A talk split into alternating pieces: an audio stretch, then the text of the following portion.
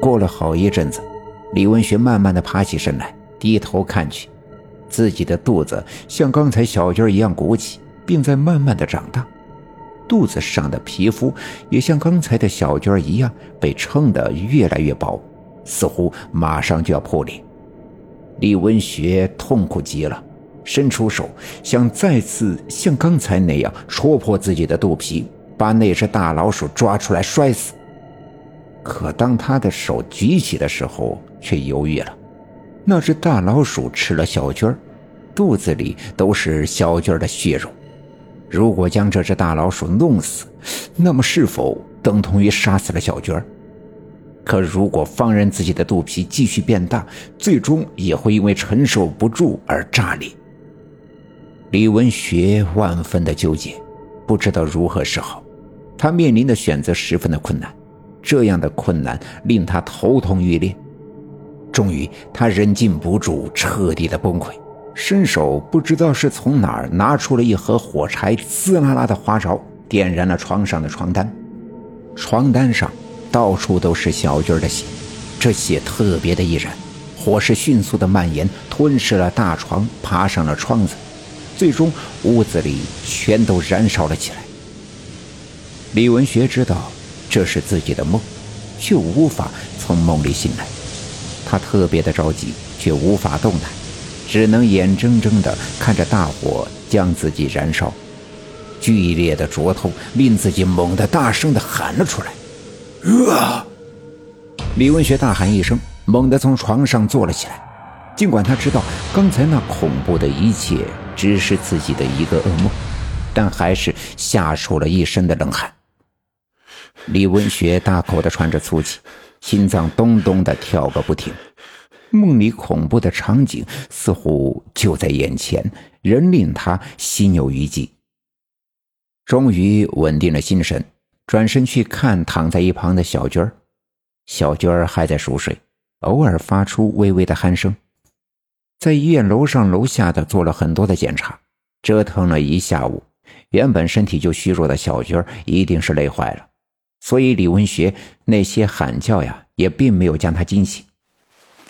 李文学伸手给小娟盖了盖被子，把窗帘掀开一角，向外望了望，外面正是半夜，漆黑一片，离天亮的时间还早。李文学只好再次惴惴不安地躺下，侧过身子，伸手把小娟搂在怀里。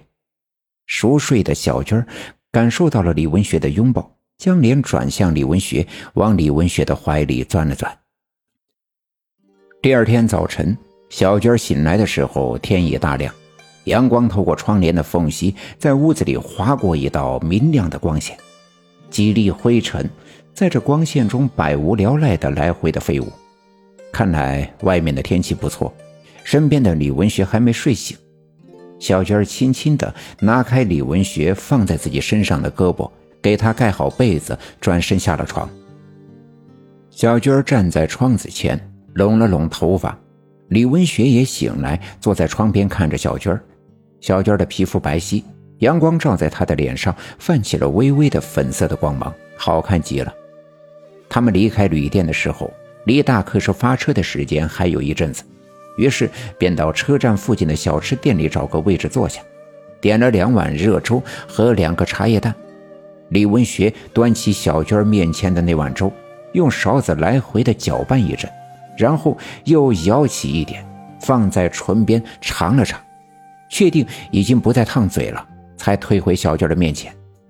小娟接过羹时，刚要吃粥，邻座的椅子上坐下了一个人。他一转身看见了他们俩，惊讶的喊道：“文学！”李文学被他喊得一愣。赶紧抬起头，循声望去，原来这个人他认识，在县城里开车的自家的表亲张志成。上次他们见面呀，还是在刘家镇的李文丽家。张志成带着他的女儿来到我们家，让我奶奶给看看，到底为啥这孩子每晚都无端的哭也不睡觉。但是用了几个简单的办法无果之后，他便只好按照我奶奶的办法，去给自己的女儿小楠烧替身。而那个替身也正是李文学帮着烧的。张志成十分的热情，坐起身，坐到了李文学的桌子旁，上下打量了小娟两眼，笑着问李文学：“哎呦，文学啊，这是你媳妇儿啊？你小子有福气啊！这媳妇儿长得多俊俏呀！”小娟有些害羞，红着脸低下头。张志成并没有注意到这些，继续对李文学说：“对面就是车站，你们难道是在等对面回刘家镇的大客车？”李文学没说话，张志成也不见怪。李文学之前发了几年的疯，所以现在闭口不言。张志成早已习惯。小娟见李文学不言语，为了避免尴尬，便只好冲着张志成点了点头。张志成哈哈的笑了，开心的说。哎呀，没想到在这儿遇上我。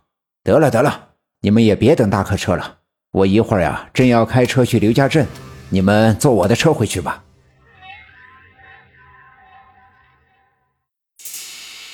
本集已经播讲完毕，感谢您的收听。欲知后事如何，且听下回分解。